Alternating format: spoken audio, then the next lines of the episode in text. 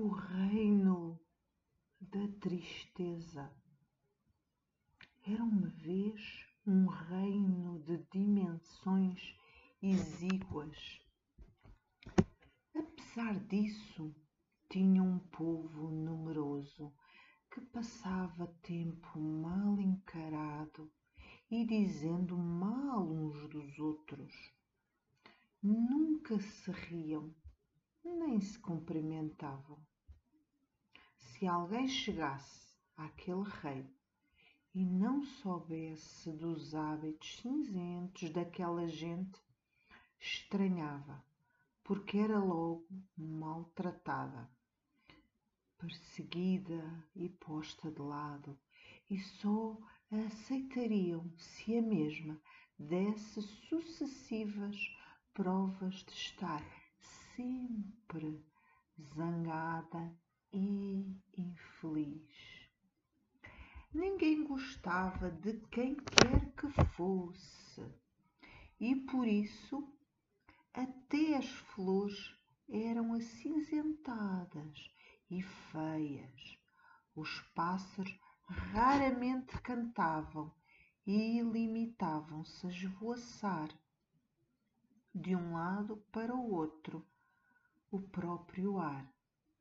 Sim, que se respirava tinham hábitos um tanto esquisitos. Riam-se muito quando alguém caía ou se magoava e faziam questão de magoar verbalmente outra pessoa com alguma frase inconveniente. Muitas vezes. Era evidente que se sabiam de alguma desgraça, morte de um parente querido ou de uma doença grave, por exemplo, rejubilavam às escondidas, mas logo que tivessem oportunidade de falar do assunto, teciam longos comentários, dissecando a situação cirurgicamente para seu próprio deleite. Afinal, tinha acontecido ao outro, portanto, nunca aconteceria a eles. Como ninguém gostava uns dos outros, obviamente ninguém escapava da maledicência ou risota. A atividade mais divertida que conheciam era troçar do próximo. Ora, era porque o vizinho tombara numa ribanceira, ora, porque adoeceu gravemente, ora, porque não se lavava, ora, era porque se vestia mal, ora, era porque se vestia muito bem, ora, era porque alguém ficara surpreendido a chorar. Enfim, um número infinito de coisas que os habitantes deste reino consideravam muito divertido. Contudo, ao mesmo tempo, todos se achavam muito dignos e impolutos. Era ver aquela senhora empinada dizer eu nunca fiz isso. Aquela ali é uma mal intencionada e metediça, e eu falo sempre de mim própria.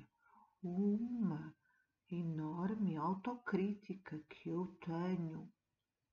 Enquanto proferia tais palavras, toda a gente a olhava com vontade de dizer que ainda há dez minutos atrás se metera numa conversa que não lhe dizia respeito. Assim, os anos passaram naquele reino infeliz, até que o Senhor dos Céus, assim era chamado, bastante aborrecido de tanta maldade e mesquinhez, resolveu tornar tudo igual a este povo.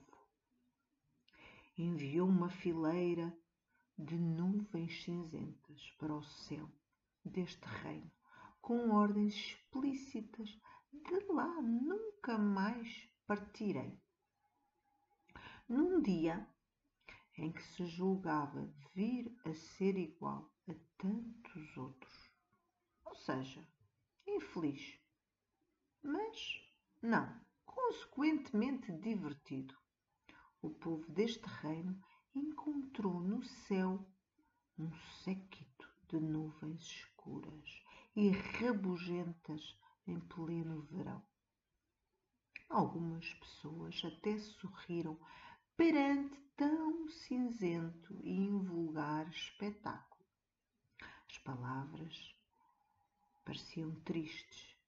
As horas passaram tristes e feias, com as nuvens escuras e largas por companhia até à noite. Nada da normal, muito original, diziam alguns habitantes, mais eloquentes. O dia seguinte surgiu com uma ténua claridade que as persistentes nuvens deixavam passar. E assim foi, até os seus habitantes fecharem os olhos para dormir.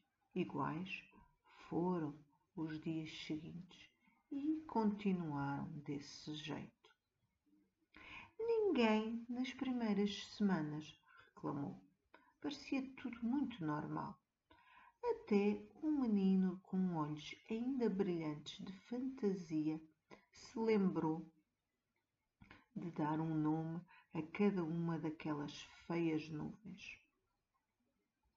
Aquela aí, mais à esquerda, é a tristonha grande. A outra ali logo a seguir é a rabugenta mãe. É a maior.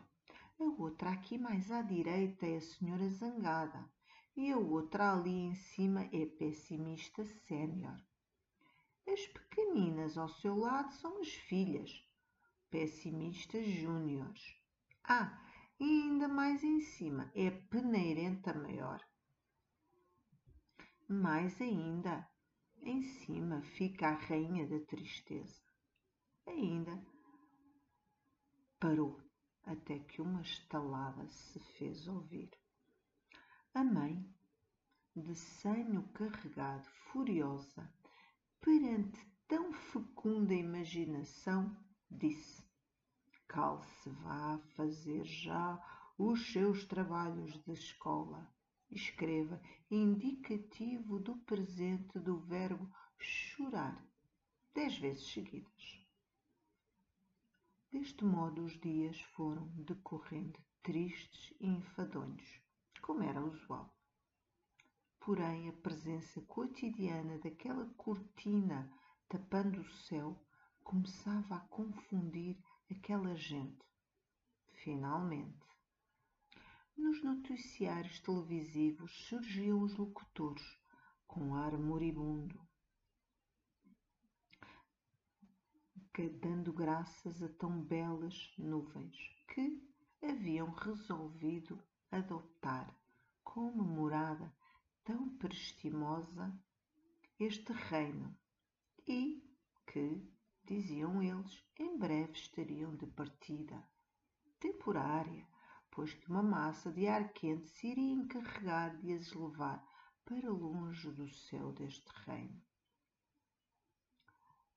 A população do mesmo ouvia estas palavras silenciosamente, aliviados, embora ao mesmo tempo orgulhosos por ter permanentemente a tão estimada cor cinzenta, a sua cor preferida.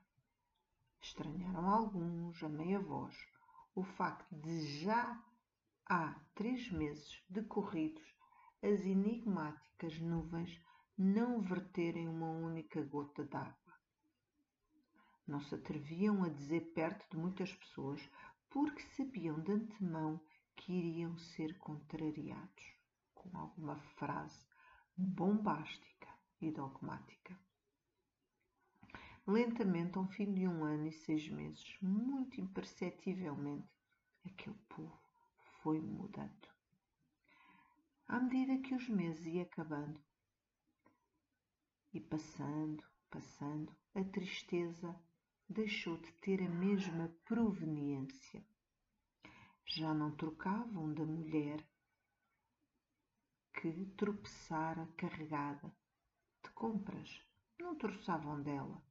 Quando se tomava conhecimento de alguém gravemente doente, um silêncio respeitoso e pesaroso tomava conta de tudo e todos.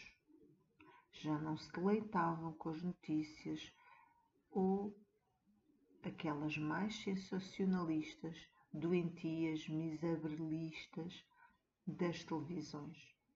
Até o nível de audiências baixou nos programas imbecis sobre a vida de alguém desgraçado que tinha perdido os pais, ou quem diz a mulher, ou ainda quem diz a tia.